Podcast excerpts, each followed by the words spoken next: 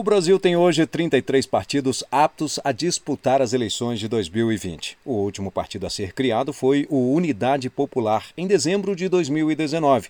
77 legendas estão em processo de formação. A lista está disponível no portal do Tribunal Superior Eleitoral todas já fizeram o comunicado à Justiça Eleitoral e conseguiram o registro civil em cartório, um dos requisitos iniciais para o processo de criação de um partido político. Após essa comunicação, as siglas têm que atender a diversos requisitos, como demonstrar que conseguiram apoio mínimo de eleitores para a criação.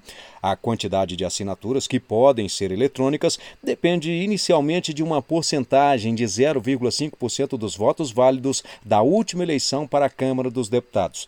Somente Somente depois de cumpridas todas as exigências legais é que o partido em formação deve apresentar ao TSE o pedido de registro do estatuto. Para participar de uma eleição, a legenda tem que ter o registro do estatuto no TSE até seis meses antes do pleito.